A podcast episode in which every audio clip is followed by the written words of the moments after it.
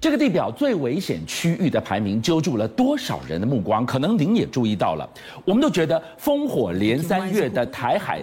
濒临战争边缘，应该是最最危险的所在。错了，我们还排不上第一名呢。最危险的地方在这里，眼前你看到的是东欧的战场，这个地方我们眼睁睁就看了白俄跟波兰的国界边缘，也看到了乌克兰跟俄罗斯的国界边缘，随时要爆发战争，是有什么样的一个深仇大恨呢？我们看到了边境的难民危机，我们也看到了俄罗斯的加入，让欧盟跟北约各国为之头疼。普丁更直说了，移民危机就是西方国家自己自作孽不可活。这个普丁大帝在白色死神降临之时，就是接下来的两个月。他会有大动作嘛？水炮车喷出强力水柱，试图驱散逼近边境的难民。有人当场被水柱打到瞬间倒地。波兰与白罗斯的边境爆发难民危机，在此时来到最冲突的一刻。大约上百名的年轻男性难民对着波兰安全部队不断丢掷石块和异物。还疯狂拉扯蛇笼与围篱。Open way, but them not let anyone to help us. If them give us gas and paper, we will give them stone. 双方你来我往，连 CNN 记者也遭殃。God, it's got blasted with a, a water cannon. I can tell you the tension oh, has really started to raise here, as you can see. 最近几个月滞留在白罗斯的数千名难民试图要穿越波兰前往德国。波波兰安全部队严密镇守边境。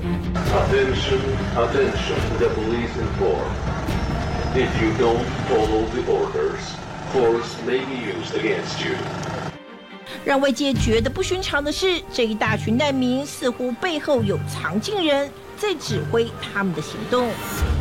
The whole camp seems to be packing up its bags and moving on up this hill towards the border checkpoint between Belarus and Poland. We're seeing everybody, thousands of people are packing up their tents, they're packing up whatever belongings they have, and you can see these incredible scenes. 所有难民接到指令一起行动。奇怪的是，旁边的白罗斯士兵列队排排站，似乎正在监视着他们。 甚至还传言士兵们会帮忙剪破铁网，协助越境。有难民传简讯向记者透露，一切都是有计划的阴谋。波兰军方拍到的影片可以看到，白罗斯军方正在破坏边境围篱，还用镭射闪光灯阻挡波兰军队行动。It was a daily disturbance, he says. If you said you couldn't get up or that you were sick, They would grab us and beat us with sticks until we fell and couldn't get up again. 波兰高度怀疑是白罗斯提供攻击的武器给难民群众的年轻人，试图冲破波兰的边防。 一切都如此不寻常，来自中东的难民大军似乎成了白罗斯的人肉武器。因为打从夏天开始，中东的旅行社脸书网页出现提供特殊观光签证直飞白罗斯首都明斯克的广告。如果从土耳其出发，人蛇集团约收取一万五千至两万欧元，差不多是台币四十八万到六十四万元。申请者大多来自叙利亚、利比亚、也门、伊拉克和阿富汗等国家。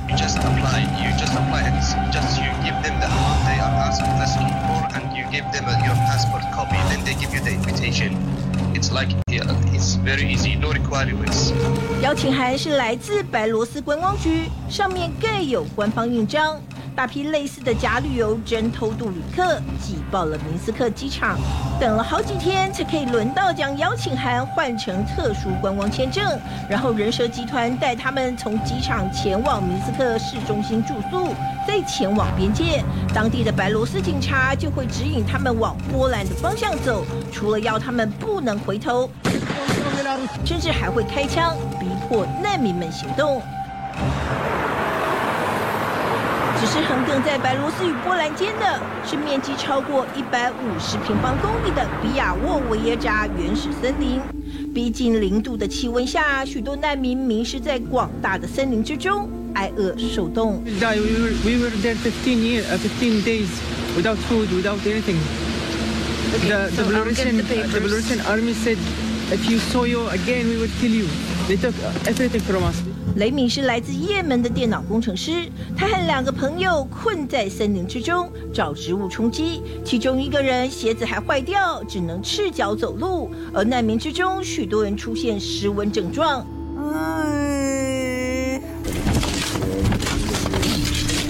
目前已经知道至少有十一名难民丧生。波兰派出一万两千名士兵严守边界禁区，邻国立陶宛也宣布进入紧急状态，并且增加兵力进驻和白罗斯的国境边界。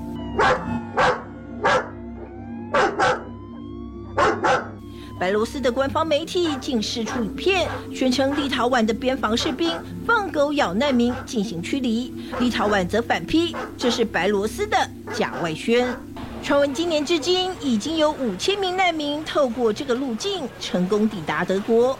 欧盟国家想要守住国界的同时，面对难民的悲惨处境，是否能维持欧盟一贯的高标准人道要求，陷入两难。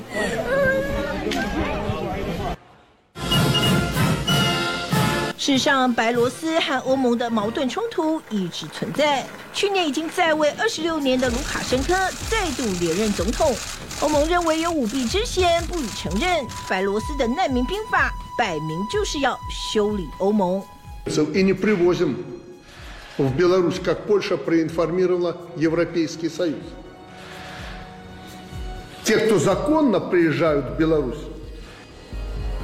白罗斯的老大哥俄罗斯甚至被指称在背后下指导棋，普丁则回击说，真正的罪魁祸首是西方国家在中东制造了大量难民。在全球高度关注下，法国总统马克宏和普丁热线，看守阶段的德国总理梅克也和白罗斯总统卢卡申科通电话。原本在户外扎营的难民，如今被安排入住白罗斯一处有暖气的物流仓库。欧盟承诺出资八十万美元协助人道救援。十四岁的阿米德和他的家人，包括一岁的弟弟，之前在森林里已经度过了十一天。My finger not work in not work in jungle because so cold and my brother, uh, if he die, what I am doing? Yeah, maybe tonight is die, but I'm come here and. I, my life right now is safe. I I don't know for after. 人已经打退堂鼓，要返回伊拉克，但也有难民依旧怀有欧洲梦，是否能成真，依旧一片茫然。这场由白罗斯总统和欧盟杠上，进而掀起的边境危机，虽暂告落幕，却让世人看到政治手段的险恶与丑陋。当我们谈到了极端天气，别只注意到冰火五重天，遥远的北极，极地的另一场战争正在酝酿着。大家在这个地方抢尽插旗，争什么呢？争你眼前看到的这一条北极航道，最速航道。但是在冰天雪地的极地圈内要生活，又谈何容易呢？难道过去在这里的和谐跟平衡，在二零二二之后都变得奢望而不可得了吗？位在格陵兰北方的美国图勒空军基地，北纬七十六点三度，每年有四个月没有阳光，气温最低会低到零下四十度，皮肤暴露在外面不到一分钟就会被冻伤。即使现在已经接近永昼，但气温依旧只有零下二十八度。这样的严酷环境，却是天文学家们工作的地方。我需要到天线的机房里头去看一个数据。